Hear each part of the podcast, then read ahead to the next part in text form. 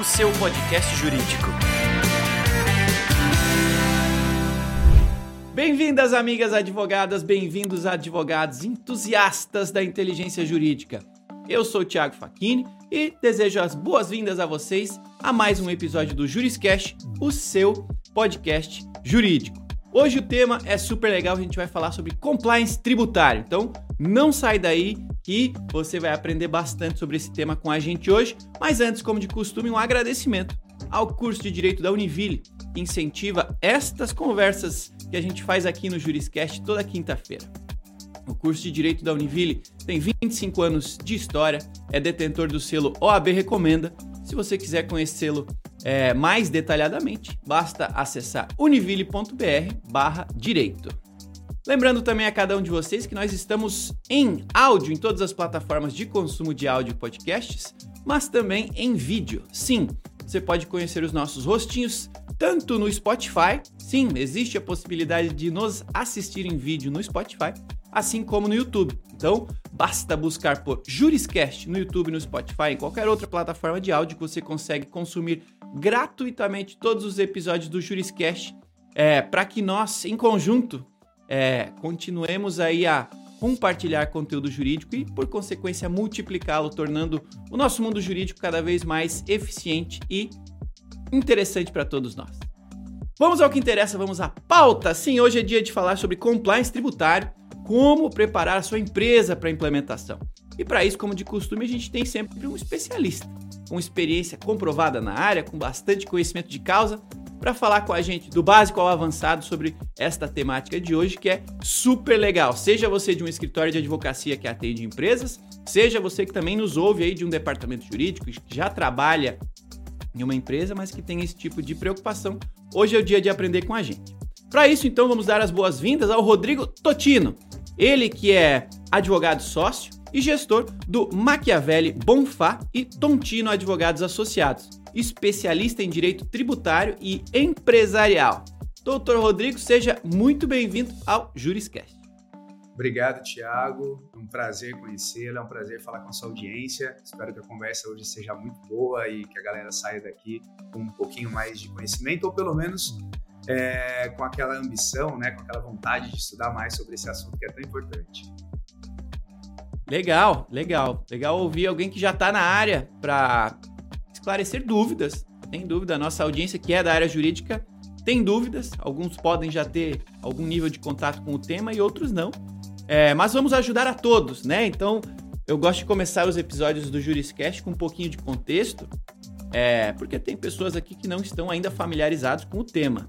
Então, quando a gente fala de compliance tributário, é algo né, mais comum em empresas, é, mas é algo com o qual advogados que querem enveredar para essa linha ou que já trabalham com isso, é, é tem um, um, campo de trabalho muito grande. Né? Então, para a gente começar essa nossa conversa, é, por que, que é legal a gente começar a falar sobre isso em 2023? A gente tem um panorama positivo para escritórios, tem algum risco para empresas? O que está acontecendo que vale a pena a gente se aprofundar nesse tema? Ah, muito tem se falado, cara, sua pergunta é muito boa, assim, né, para a gente contextualizar é, esse cenário agora de 2023 e o motivo da importância desse tema. Muito tem se falado é, em compliance tributário esse tema por dois motivos. Primeiro, pela crescente de recuperações judiciais que nós estamos vendo né, na, nesse ano de 2023, que é um cenário preocupante a nível de economia nacional. Né? A gente teve é, um, um, cenário ali de 2016 a 2018, muitas RJs sendo ajuizadas, né, recuperações judiciais, e aí, depois de 2018, isso diminuiu é, de forma bem, bem significativa. E agora, esse ano de 2023, nós voltamos para os números, né? A Serasa Experian mede bastante isso a nível nacional. E os números da Serasa, assim, desse primeiro trimestre de 2023, são até assustadores, né? A gente voltou para um patamar até maior do que é, é, esse lapso que nós tivemos entre 16 e 18. E a projeção é de aumento, né? A projeção de aumento da, do ajuizamento de recuperações judiciais é, no Brasil. Então, quando a gente fala em recuperação judicial, o credor é, ele fica com aquele receio se a empresa ela tá com as normas de compliance em dia, seja tributário, seja trabalhista, seja qualquer tipo de compliance. Só para a gente avançar um pouquinho também, né? Às vezes a gente fala muito de compliance e não para para entender o que é. Né? Compliance de uma forma bem simples assim é entender se a empresa está em conformidade com a legislação, com os regulamentos do setor, é, se, seja em políticas internas ou políticas externas, né? dependendo se a empresa opera em mercado externo ou mercado interno. Então, basicamente, compliance é um olhar para dentro da empresa, sabe, vendo se a empresa está ali cumprindo com toda a legislação aplicada à matéria, com todos os decretos, todos os regulamentos. Basicamente é isso. Então, esse ano aqui, né, retomando o raciocínio, esse ano a gente vem falando muito sobre compliance por causa do aumento de recuperações judiciais e por causa do caso Americanas, né? Em janeiro nós tivemos lá o tão falado caso, é, o tão falado caso Americanas, que no primeiro momento era 20 bi, depois de algumas semanas passou para 43 bi, até hoje a gente não sabe ainda ao certo, né? As revisões fiscais estão, estão sendo realizadas. E é uma empresa, assim, que anunciou aí um passivo descoberto que é quase três vezes o patrimônio líquido dela, né, o PL dela. E é uma empresa que todo mundo conhece, está aberto em bolsa, é regulado pela CVM, é, é auditada né, por, pelas Big Fours. Então, assim, quando uma empresa dessa magnitude tem um passivo tributário descoberto e um passivo também ali com bancos descoberto, isso assusta todo o mercado, né, todos os investidores e traz uma insegurança jurídica muito grande. Né? Então, em 2023, a gente tem falado muito sobre compliance tributário, principalmente né, no contexto dessas duas situações, caso americanas e pelo aumento significativo de recuperações judiciais. Legal. É, logicamente, esse tipo de, de linha de atuação, né? Compliance tributário, a gente sabe como é o tributário brasileiro, é, como ele está em transição constante, né? em evolução constante. E, logicamente, dependendo da área de atuação da empresa em questão, é, o olhar do advogado, do especialista que esteja atuando nessa área, tem que estar mais direcionado para determinada parte da nossa legislação, né? determinada especialidade. Mas é uma constante do ponto de vista de quem lida com algum tipo de, de, de, de, de grande impacto tributário como um possível passivo da empresa. Né? Eu imagino que tenham aqui na audiência pessoas, tanto de escritórios quanto de empresas, entendendo que é, compliance tributário faz parte ou do seu horizonte ou da sua realidade atual.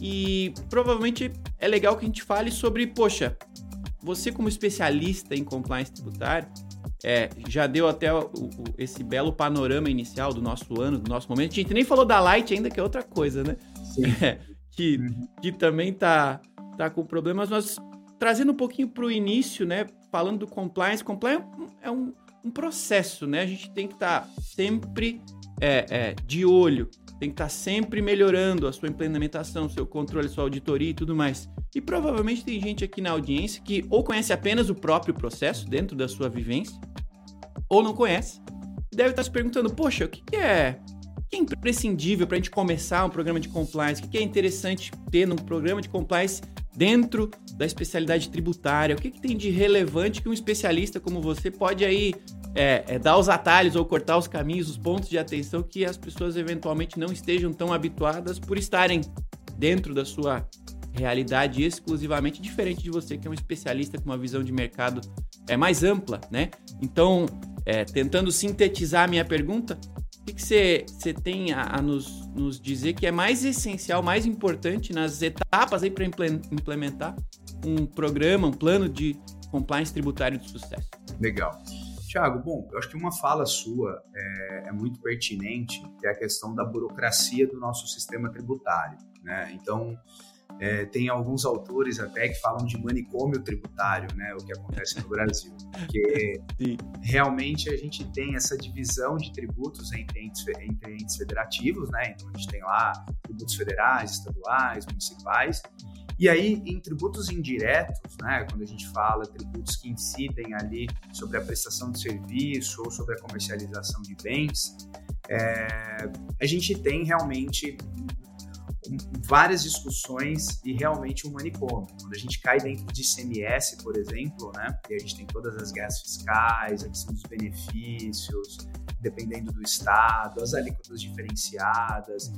Quando a gente vai para PIS e COFINS também, né, com o conceito de insumo, o que gera crédito, o que não gera, toda essa discussão, as discussões que a gente tem no judiciário, né, sobre o imposto dentro da base do próprio imposto, né, a grande tese, por exemplo, da exclusão do CMS da base de cálculo de COFINS. Tivemos uma discussão recente também no judiciário sobre a CSLL, né, da a, questão do, do, controle de constitucionalidade ali, né, direto, controle, controle de constitucionalidade concentrado, prevalecendo, né, até sobre decisões transitadas em julgadas no passado já. Então, a gente vive um cenário tributário bem complexo, né, Tiago? O Brasil, especialmente na área tributária, não é para amadores. E aí, quando a gente fala é, em compliance, né, em tentar estabelecer ali políticas e normas, né, para saber se a empresa está em conformidade com tudo isso, é muito complexo porque até dentro da própria empresa você vai ter é, entendimentos diferentes. Né? E aí você tem, às vezes, o contador, uma visão mais conservadora, entendendo alguma situação. Aí você tem um advogado, talvez, com uma pegada um pouco mais arrojada, pensando um pouco diferente. Então, quando eu falo para a gente começar a implantar um programa de compliance na empresa, o primeiro ponto é a alta gestão estar alinhada. Né? Não adianta é, começar um projeto ali de compliance tributário se a alta gestão não tiver realmente afim de tocar o projeto para frente. Uma vez que a alta gestão está afim de, de implantar um projeto desse, é muito importante que monte, se monte uma equipe multidisciplinar, né? com contadores, pessoal do fiscal, pessoal da, da, do financeiro, com jurídico.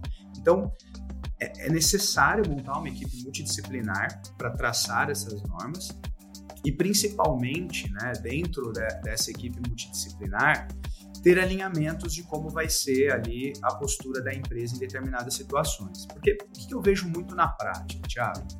O empresário ele tem, é, ele tem a, a mentalidade de que ele paga muito tributo, que é muito caro ter uma equipe para cumprir com todas as obrigações acessórias, né? Então ele vê ali a, a, contabilidade dele como um custo, ele vê o advogado tributarista dele como um custo, né? É, e quanto mais gente ele tem que contratar, ele fica ele fica mais bravo né? Ele não consegue entender a dimensão toda.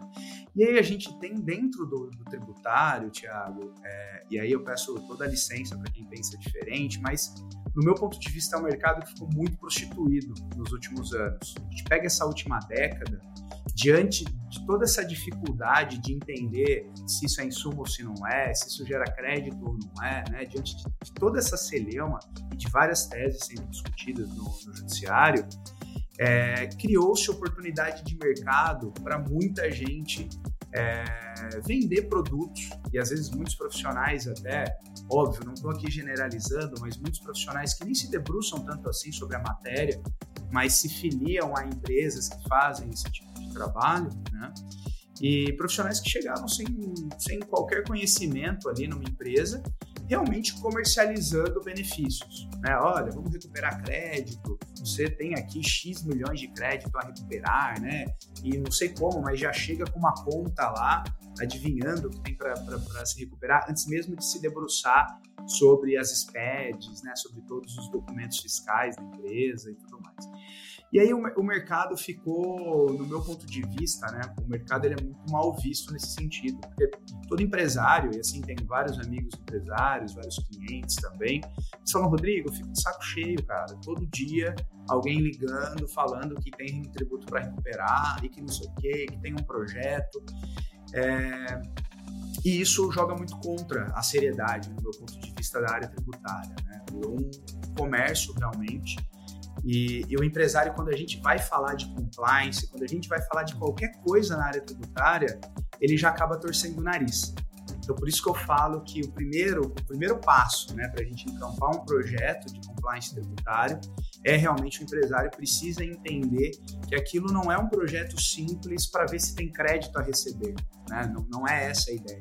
A ideia realmente é diante de toda essa complexidade de normas, né, a gente entender qual é o olhar da Receita Federal sobre determinados assuntos, qual é o olhar das secretarias de Fazenda estaduais sobre determinados assuntos e basicamente fazer confrontações. Porque, Tiago, no dia a dia, eu não sei se você já trabalhou né, em empresas e tudo mais, mas dependendo do volume de empresa, é assustador, assim, né? A quantidade de inputs que você tem que dar num sistema para isso gerar uma, uma comunicação para o fisco. E dependendo do input que você gera no sistema, isso vai determinar ali qual vai ser a tributação daquele item, daquele produto e tudo mais. E quem alimenta isso são humanos, né? Apesar de a gente ter ali vários sistemas né, que utilizam muito, você tem ainda um olhar humano sobre isso, né? Então, no dia a dia, não é incomum a gente pegar ali, quando a gente fala de eficiência tributária, né? Não é incomum a gente olhar para setores e ter ali alguns itens classificados errados, né? Algum entendimento sobre determinada situação sendo tratada de forma equivocada. E aí, quando eu falo equivocado, isso pode gerar duas coisas, né? O equivocado pode ser que esteja gerando é, um tributo a maior que está sendo pago, que é óbvio, isso tem que ser tratado e tudo mais, né, para gerar mais, mais eficiência, né, e melhorar a performance da empresa. Mas também você pode olhar para a operação e, e, o cara está deixando de pagar algo, né? E numa eventual fiscalização de, de, de Receita Federal ou de Secretaria de Fazenda, certamente vai vir um auto de infração. Então, o projeto de implantação de compliance ele começa com uma visão do empresário entendendo que não é um simples projeto para encontrar crédito dentro da sua contabilidade, mas sim um projeto para trazer segurança jurídica em toda a operação contábil dele. E é interessante porque quando a gente fala em contábil, Tiago, às vezes parece que é uma ciência exata, né? Ah, é números mais, mas não, a gente se esquece. Deveria ser, mas no Brasil, não, né? Deveria ser. A gente tem várias normas, né? Por exemplo, a gente tem o CPC, né, que são normas internacionais. A, a contabilidade brasileira hoje é alinhada, né, com normas internacionais. Mas assim, o que a gente chama de criatividade, de criatividade contábil, né, ou contabilidade criativa.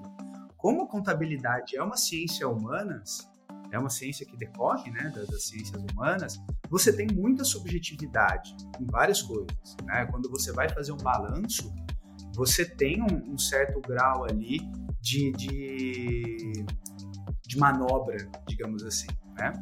E, e, tem o caso da Americanas aí que, que não nos deixa mentir, né?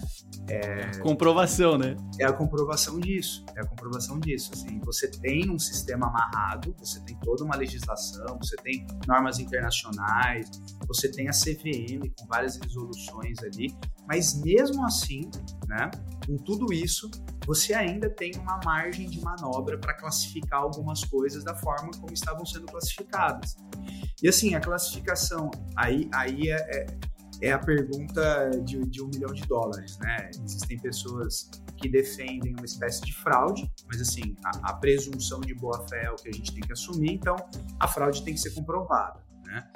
É, mas há pessoas que falam da fraude, mas até que isso não seja comprovado, a gente tem que partir do princípio que o que a Americana estava fazendo, por exemplo, com aquelas operações de risco sacado e tudo mais, é, eram objeto de auditoria por uma empresa de auditoria é, internacionalmente conhecida e eram validadas.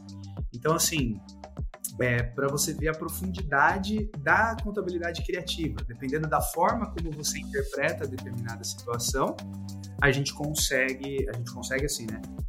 A gente às vezes entre aspas maquia um balanço né? faz uma maquiagem no balanço e não deixa ali explícito alguma coisa que deveria estar. Né? Então, é muito importante realmente que, havendo um alinhamento da alta gestão, se monte um grupo de trabalho para fazer todos esses cruzamentos e não é um trabalho fácil, tá, Tiago? Assim, é, tem que se cercar de sistemas bons, porque você imagina, né? A Receita Federal hoje ela tem, sei lá, mais de 2.500 é, matrizes tributárias, né? Tem várias malhas aí, mais de 500 malhas sendo feitas. Então, tudo isso precisa realmente também de uma inteligência, né? É, uma inteligência tecnológica e tudo mais, né? Para ser feito todos esses cruzamentos. Então, compliance ele passa, eu, eu, eu, digo por esse funil, né? Alta gestão tem que topar, tem que ter uma equipe multidisciplinar alinhada, né, com, com, com os assuntos, e você precisa de uma tecnologia para conseguir colocar esse projeto para rodar. Legal, você falou agora nessa, nessa tua última colocação é, um tema que eu ia puxar aqui na próxima pergunta, que era uma, uma equipe multidisciplinar. Uhum. Quando a gente está falando de compliance tributária, a gente está falando inevitavelmente da prestação de um serviço é, corporativo, né? Para empresas que necessitam desse tipo de, de, de, iniciativa dentro das suas portas. Mas, né? Ela, essa, o sucesso do compliance, é, do compliance tributário depende, como você falou, da adesão e acompanhamento da alta gestão. Depende sim de uma de um acompanhamento, de uma assessoria jurídica qualificada para o tema. Não é só o amigo do, do CEO, mas tem que ser alguém qualificado para tal. Depende sim diretamente de um time contábil de uma assessoria contábil e, por fim, de uma auditoria, né? Que, que confere ou, no mínimo, é, checa se existe alguma inconsistência nessas Big Fours aí. No caso da, da, da Americanas, poderiam ter feito ressalva, sim ou não, sabe-se lá qual foi o combinado, se foi político, se não foi, se foi a criatividade sendo é, considerada o padrão, mas é multidisciplinar. Então, é, acho que esta mensagem, tanto para quem aqui na audiência, enquanto escritório, pretende prestar esse tipo de assessoria para empresas, é, esse, essa mercantilização, essa vulgarização do serviço que você falou, às vezes tem muito disso, né? Desse negócio de, poxa, deixa que eu resolvo essa, esse, essa necessidade de trazer para si a responsabilidade, o foco, pode acabar deixando é, é, é, passar essa especialidade de outras áreas de atuação que são complementares e importantes para o sucesso do projeto como um todo. Então, o entendimento desde o CEO, quanto do advogado, quanto do time contábil, de que é um trabalho é, coletivo, faz muita diferença. Mas chegando lá na, na, no último elo dessa coletividade, chegando lá na auditoria, né? Esse, na minha visão, quando apareceu o caso da Americanas, eu fiquei bastante encucado com o papel da auditoria, né? Que há anos não passava ressalvas nessas auditorias, né? É, é e, e através deles é que aconteceu a fraude, né? Que aconteceu o problema. Uhum. Como é que você vê essa relação entre o advogado especialista, que tem um papel fundamental na execução e manutenção do compliance tributário, do sucesso desse, dessa iniciativa dentro das empresas, em conectar essa multidisciplinaridade, né? Do, do, da alta gestão chegando, culminando lá na, na, na auditoria, confirmando que a estratégia e a visualização dela, né? A, a representação dela lá para a Receita estão alinhadas, né? Como é que você vê essa, o seu papel enquanto advogado especialista nessa manutenção desse equilíbrio nesse ecossistema dentro do compliance tributário? Uhum, sim. É, Tiago, essa pergunta é bem relevante, porque assim, o, o auditor externo, ele não é alguém que tem que ser amigo da alta gestão, né? E às vezes esses papéis são um pouco confundidos, assim apesar de você ter obrigatoriedade né, de trocar é, auditoria externa né, de tempos em tempos, mas o que acontece no, no Brasil, eu vejo, é, é, que sempre essas auditorias ficam se revezando né, nesses grandes clientes é, e talvez haja ali uma espécie de é, não sei, mas uma espécie de, de amizade, de proximidade, né, entre, entre CEOs, entre alta gestão e essas auditorias. O que me preocupa muito é que às vezes essas próprias auditorias, apesar de proibido, né, em tempos atrás foram consultoras da própria empresa, né, porque a auditoria hoje é óbvio, né, internamente você tem os braços ali é, diferentes, mas a mesma que te audita ela também presta serviço de consultoria, né? É, às vezes até de recuperação tributária, né? Então, assim... É o lobo cuidando do galinheiro. Exato, exato. Então, é, é, essa, essa, essas empresas de rating também, né? o caso da Americanas, assim, que a gente está conversando, ele é muito emblemático e preocupante para o nosso país e até para o mundo, porque o que traz a segurança para o investidor externo, né, o que traz segurança para quem está colocando dinheiro, colocando capital dentro dessas empresas, é realmente as auditorias, né, é realmente as empresas de rating. Então, quando uma empresa ela vai fazer ali uma auditoria e fala, não, essa empresa aqui é um AAA, né, ela é, ela tem aqui todas as certificações necessárias, ela, ela tem todas as conformidades necessárias. Então, ela é um AAA, pode investir, pode ficar tranquilo. Né? E aí você vem e vê uma KPMG da vida, uma Deloitte, né, uma Price, vindo e, e, e, auditando e falando, não, realmente, a gente olhou todos os processos, olhamos todas as declarações, descemos ao nível operacional aqui e está tudo ok. Né? É, do meu ponto de vista, é, é, bem preocupante, como você falou, né? Ah, essas empresas estavam auditando e jamais fizeram um apontamento algum. E isso tem que ser bem esclarecido, né? A gente está quatro meses, praticamente, cinco meses desses fatos. CVM está investigando, né? Tem vários órgãos reguladores ali investigando. É, não dá para a gente cravar que houve fraude, seria leviano, né, da minha parte, falar que houve fraude, que já sabiam disso. Tem a questão dos investidores majoritários ali, que são empresários reconhecidos hoje no mundo capitalista nosso, né, são referências no mundo capitalista nosso.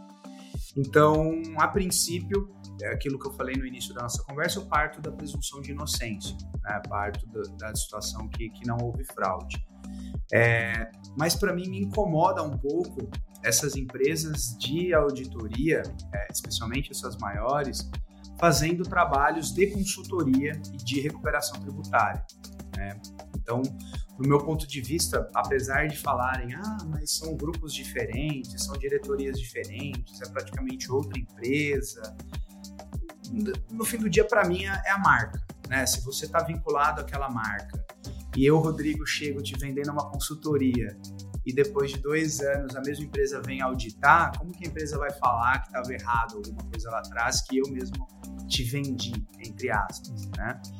Então, Thiago, eu, eu, vejo que a figura ali do gestor do projeto de compliance, a figura do advogado tributarista, do contador responsável que assina esse balanço, a figura das principais pessoas técnicas tem que ser independente. Não podemos ficar num modelo conflitado, entende? Então, assim, se eu, Rodrigo, sou um gestor de um projeto de compliance, é, eu tenho que participar de um modelo que eu não estou não, não conflitado com ninguém, né? Que eu não tenho negócios com uma dessas Big Four em outra empresa, né? Que eu não tenho parcerias com essas empresas, porque a partir do momento que você entende que o cenário é conflitado, às vezes nem tem a questão da fraude propriamente dita, mas só pela questão do conflito ali já gera um ruído complicado, Thiago.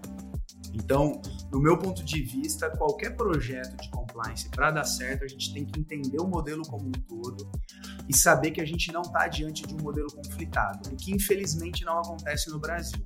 Tá? No Brasil, eu olho para o cenário nacional, especialmente essas grandes empresas, e eu vejo um modelo conflitado, né? Muita gente vai ouvir e vai falar, caramba, mas como assim? Mas acontece, acontece. Você olhar ali na operação no dia a dia, você vai ver que é, tem, tem muito conflito, né? Tem muito conflito em interesse. A mesma coisa acontece, por exemplo, no mercado de investimento, né? Quando a gente vai para o modelo de do commission base, por exemplo, que hoje ah, você ganha por meio da comissão de algo que você está indicando. Apesar de você falar, ah, mas eu sou ético, né? Eu é, não, não, vou indicar alguma coisa aqui para o meu cliente mal, mas a partir do momento que um produto você ganha 2% de rebate, outro você ganha 0,5%, e aí você precisa pagar um boleto, precisa pagar uma conta, até que ponto que você vai ser eticamente para falar, não, esse, zero, esse produto aqui que é 0,5 vai fazer mais sentido para você do que esse aqui que eu ganharia 2%. Entende? Então, às vezes, por mais éticos que nós sejamos, Thiago, é, a gente tem que olhar para o sistema como um todo. Se o sistema for conflitado e não for meritocrático realmente, é, e não tiver essas blindagens, né?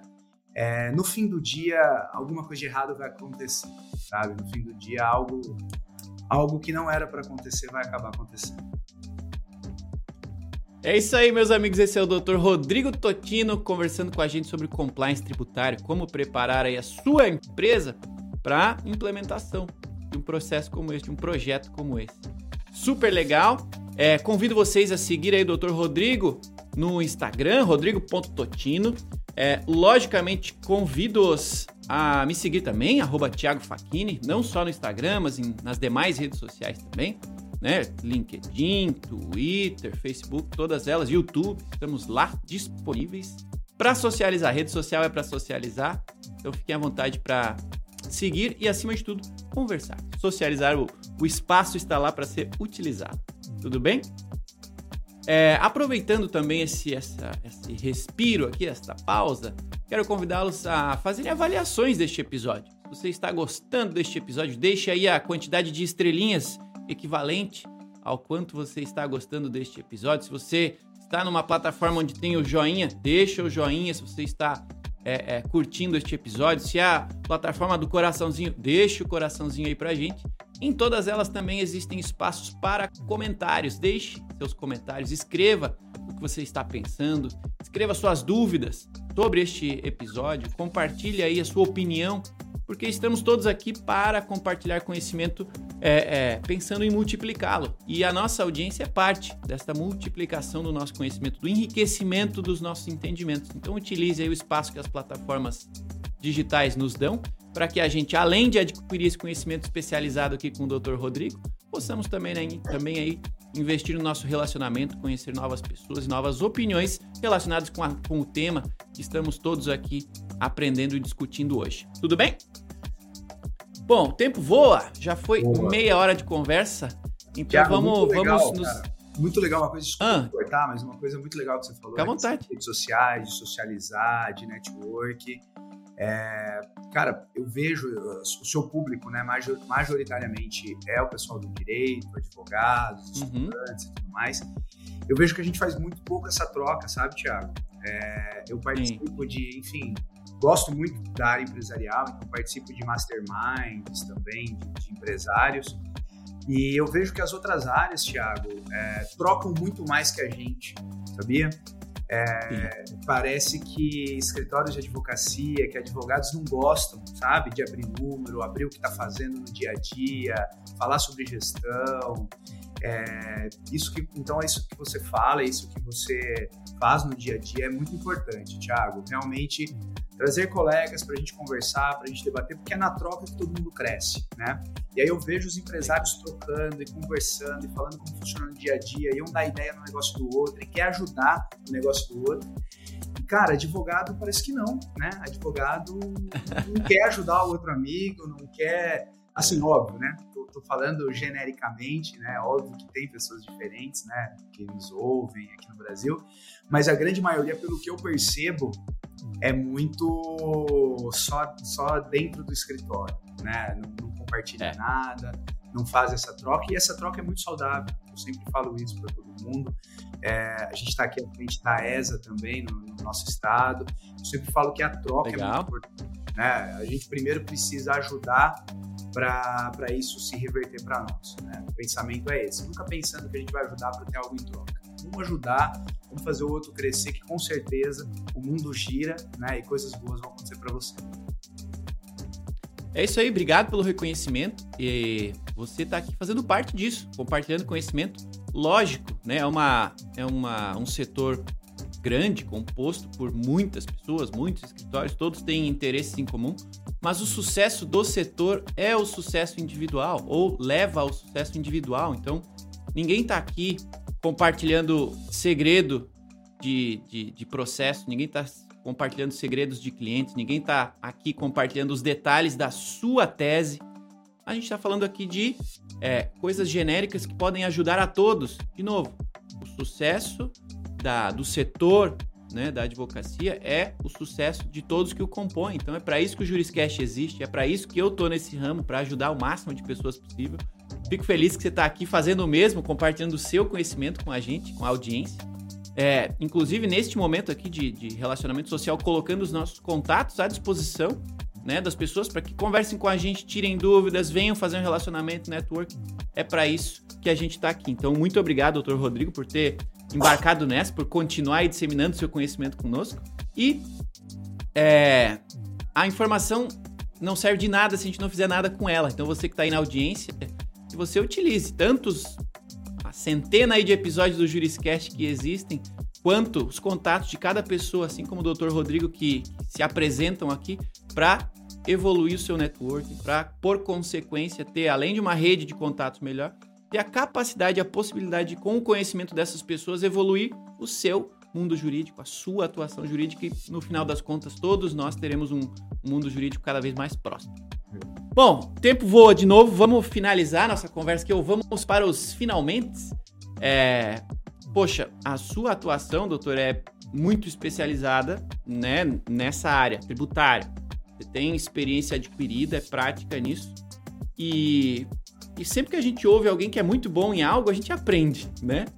Então, para a gente ir para os finalmente aqui da nossa conversa, uma coisa que eu gostaria de ouvir de você é assim: tem, tem algo que eventualmente você aprendeu, você está vivendo ou está percebendo nesses últimos tempos que é, só a sua experiência, a sua gana de sucesso lhe ensinaram e que talvez você consiga compartilhar aqui para nossa audiência para lhes dar uma linha de futuro ou no mínimo uma palavra de incentivo e motivação? Sim, sim, Thiago. Cara, o que eu venho aprendendo assim nos últimos anos, Thiago, é que a gente precisa ampliar o nosso repertório, sabe? Às vezes eu converso com alguns colegas da área jurídica que querem verticalizar demais o conhecimento e ficam fazendo pós, estudando só dentro daquela área, sabe? E perdem um pouco de repertório. Estou falando aqui para você estudar de tudo e ser generalista e tudo mais. Né? Eu acredito realmente que o direito é, é dos especialistas, né? Cada vez mais isso, isso está acontecendo mas o, o, a verticalização do conhecimento ela nos deixa cego para algumas coisas. Então, quando a gente fala em compliance tributário, por exemplo, a área tributária, por óbvio, você tem que estudar, se especializar na área tributária, focar principalmente em algum tipo de tributo, porque dentro da área tributária a gente já tem uma complexidade muito grande, não dá para ser bom em tudo, né? Então, hum. foque ali em tributos indiretos, diretos, CMS, COFINS, enfim tem um foco né, dentro da área tributária é, e principalmente, eu diria para o nosso público ampliar o repertório estudando outras coisas que não direito. Então, tributário, você precisa conhecer pelo menos o básico de contabilidade. Não estou falando, ah, vá fazer uma graduação de contabilidade. Se der, é muito bom. Mas faça um bom curso na área de contabilidade. Hoje a gente tem vários bons cursos pela internet, é, presenciais também na área de contabilidade aplicado para advogado, né? Então, vá fazer contabilidade também, é, vai entender de negócios, né?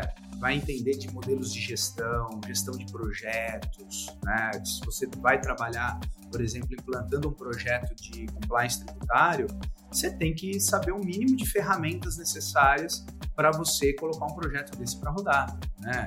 Então, ferramentas para gestão de projetos, gestão de pessoas, né? Nós somos seres humanos e cada vez mais é, a tecnologia vem fazendo o que é não humano.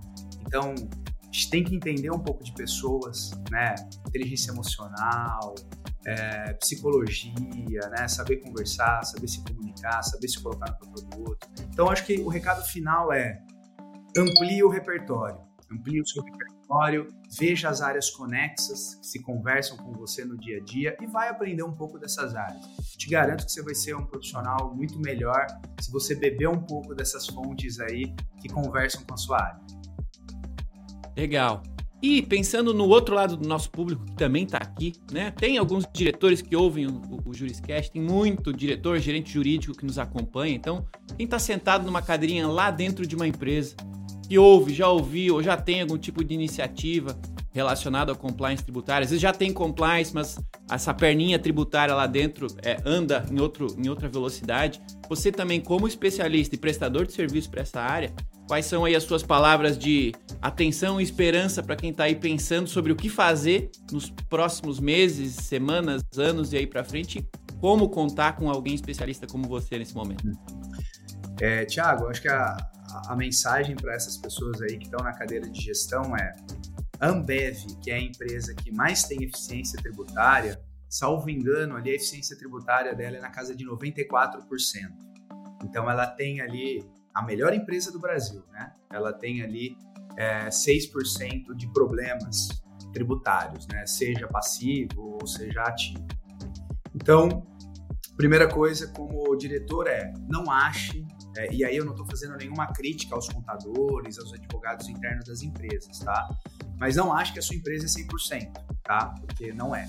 A, a com maior eficiência é 94%. Então, se a Ambev, com todas as normas, com todos os melhores advogados e contadores não conseguem ser 100%, é, imagina o nosso dia a dia ali como é. Então, partindo do princípio que a gente não consegue ser 100%, que tem coisas que passam, e é natural, errar é humano e coisas vão passar, é, esse empresário ele precisa é, se cercar de bons profissionais, de profissionais honestos, profissionais não conflitados.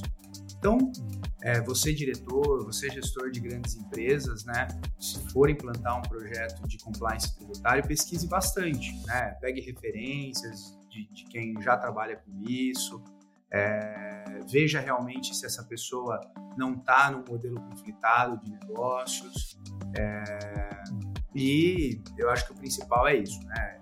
Olhar para o que a pessoa já entregou realmente de valor nos últimos anos aí.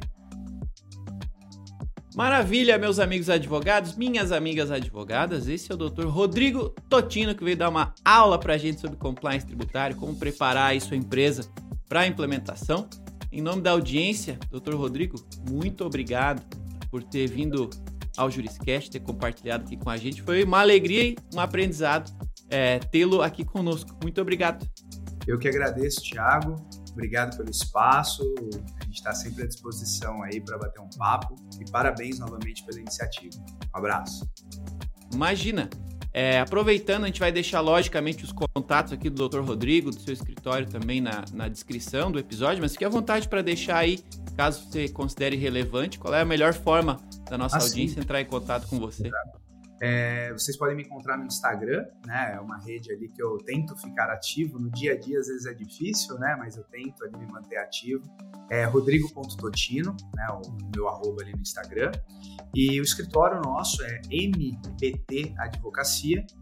Então, digitando ali no Google MBT Advocacia, você já vai ser direcionado ali às nossas redes sociais, ao nosso site, é, a gente vem fazendo um trabalho bem legal na área empresarial e atendendo aí, sendo realmente um parceiro do empresário no dia a dia. Maravilha. Obrigado, doutor Rodrigo. Você aí na audiência que gostou desse episódio, encaminhe esse episódio para algum colega, alguém que estuda tributário, alguém que tem desejo de se aprofundar no tributário, alguém que quer trabalha em alguma empresa, em algum departamento jurídico, pode ser que tenha um programa de compliance ou está evoluindo o seu programa, encaminhe esse episódio para ele, com certeza, para essa pessoa, né? Certamente vamos todos aprender e evoluir nosso conhecimento juntos. Por fim, muito obrigado a cada um de vocês que nos acompanhou neste episódio. Como de costume, toda quinta-feira tem um novo episódio do Juriscast, fresquinho, cheio de conteúdo jurídico legal para você, no Spotify, no YouTube, em todas as plataformas aí de consumo de áudio e vídeo. Tudo bem? É isso. Obrigado a cada um de vocês que nos acompanhou até o final deste episódio do Juriscast, o seu podcast jurídico. Até o próximo e tchau. Você ouviu o Juriscast. Produção e oferecimento ProJuris, plataforma de inteligência legal, líder no desenvolvimento de software para departamentos jurídicos e escritórios de advocacia, powered by Softplan. Conheça mais em projuris.com.br.